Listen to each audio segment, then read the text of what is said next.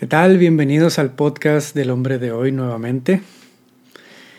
Antes de empezar con este episodio donde vamos a estar hablando un poco sobre la paternidad, cómo se ve una paternidad consciente y algunas partes importantes de cosas que hemos ido aprendiendo acá en nuestros círculos de hombres, quiero recordarles que dentro de dos días, hoy es 12 de junio, el 14 de junio, empezamos con nuestro taller y círculo de paternidad consciente, un espacio donde vamos a ir aprendiendo tanto herramientas como de dónde viene la paternidad tradicional, la que hemos vivido muchos de nosotros, y, cómo podemos empezar a movernos hacia una paternidad más consciente, ¿no? en conjunto con otros hombres, con otros padres, futuros padres, u hombres que quieren trabajar en su relación con la paternidad. Así que si no te has registrado, tienes estos dos días antes de que empecemos este miércoles por la noche y ojalá podamos vernos ahí. Así que para empezar con este tema, me gustaría comentar primero que nada que he estado teniendo últimamente algunas experiencias donde me he encontrado con diferentes tipos de padres, ¿no? Padres que han sido de lo más presentes con sus hijos, de los más intencionales y conscientes y que me han dado una perspectiva muy diferente de las que he tenido, de las que he visto y experimentado con la paternidad, como también me he encontrado con historias muy fuertes, con historias de paternidad, con historias de padres e hijos que, que no han tenido la mejor de las relaciones o han de alguna manera sido negligentes, poco presentes, muy ausentes en, en esa relación. Y justo lo que quería tocar hoy, lo que quiero tocar hoy en este episodio es un poco de cuáles son las narrativas que tantos hemos escuchado, pero más que nada aquellas palabras que a muchos de nosotros nos hicieron falta escuchar. Hoy justamente hice la pregunta en, nuestro perfil de Instagram de Voices of Brotherhood sobre una, ¿cuántos han tenido un padre presente? Para lo cual el 60% respondió que no. Alrededor de 500 personas respondieron y, y el 60% respondió que no. Y también dejamos una pregunta muy profunda también, que decía, ¿qué te hubiera gustado escuchar más de tu padre? ¿Qué te hubiera gustado que tu padre te dijera más?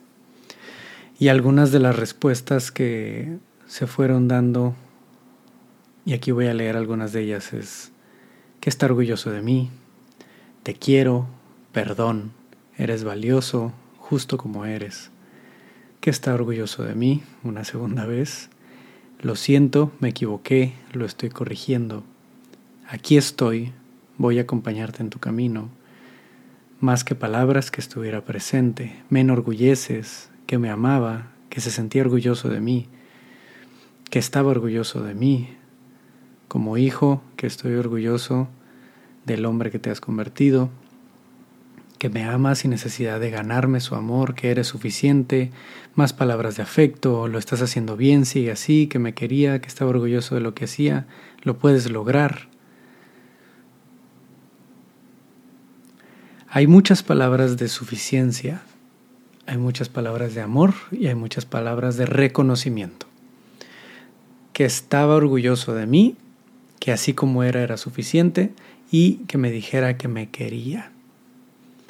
Esas son las principales respuestas que voy viendo aquí con tantas personas que han respondido alrededor de unas 50 personas a esta encuesta, poco más, unas 60.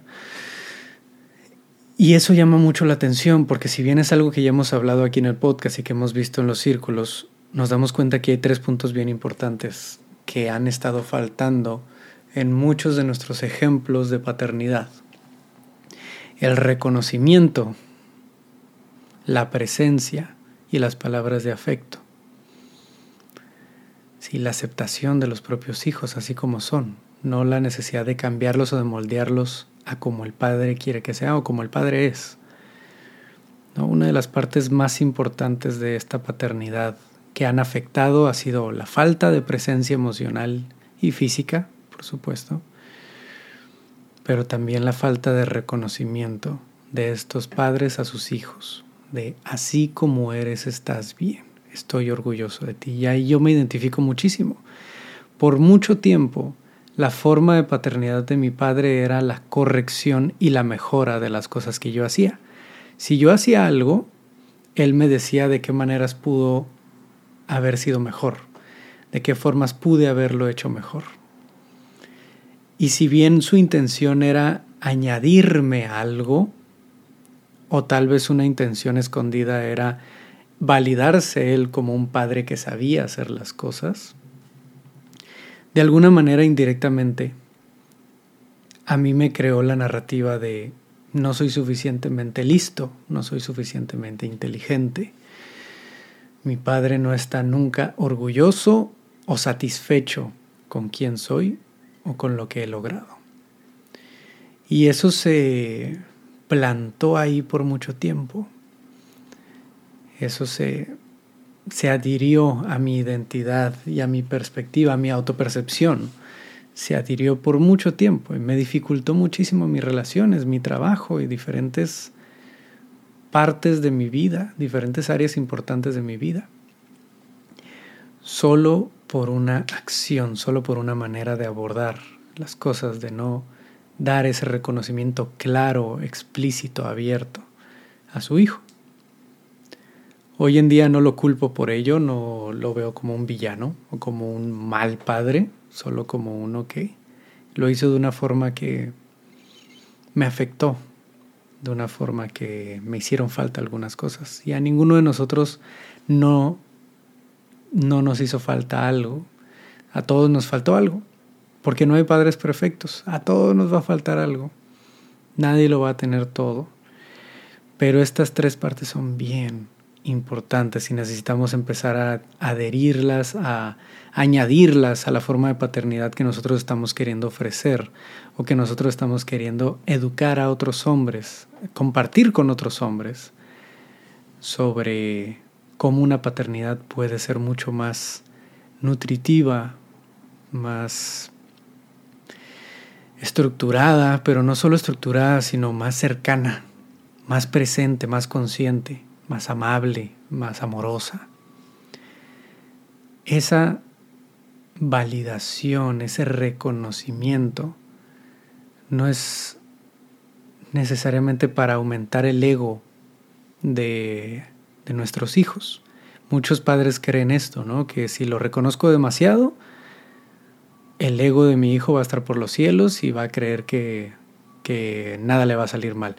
Al contrario, cuando nosotros le reconocemos sus aciertos, como también, que esta es una parte importante, admitimos nuestros errores y sabemos decir lo siento, le estamos enseñando a nuestros hijos que tanto es capaz de muchas cosas por el reconocimiento que le damos, que estamos orgullosos, que le felicitamos por lo que ha logrado, como también le estamos enseñando que es humano que yo como padre soy humano y que por ende él también lo es, y que él también puede cometer errores y que él también puede decir lo siento y eso no significa que sea menos hombre o menos persona o menos valioso. Le estoy dando el ejemplo de lo que es ser un hombre que conecta con su humanidad, con su vulnerabilidad, con su empatía, con su orgullo también de otras personas, que está bien enorgullecerse de otras personas y no lo hace menos no hace menos a uno alegrarse por alguien más.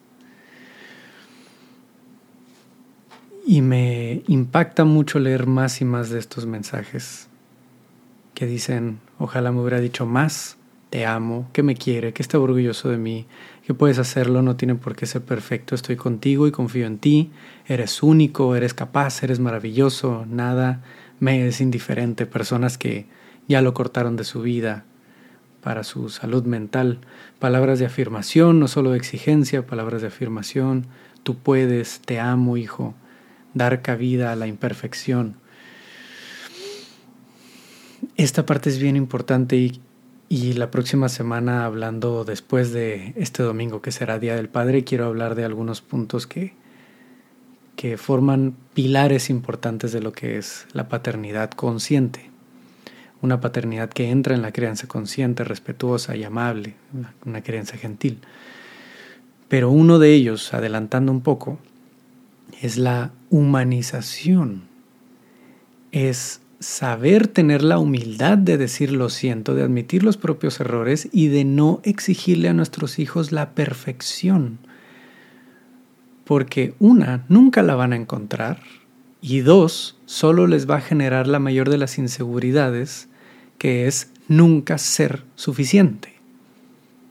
Porque están en busca de ser perfectos y como nunca lo encuentran, nunca lo encontrarán, nunca se van a sentir suficientes, nunca se van a sentir apreciados o suficientes para ser amados por quienes les rodean, empezando por su propio padre. Así que todos los padres de familia que estén aquí, necesitamos empezar a cuestionar estas ideas, estas formas en que hemos hecho las cosas que nos han llevado a no reconocer a nuestros hijos, a que hagan falta palabras de amor y de cariño y que haga falta decir estoy orgulloso de ti. Estoy orgulloso de ti.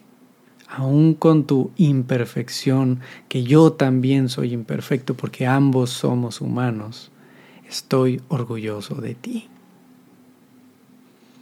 Qué fuertes palabras, ¿no?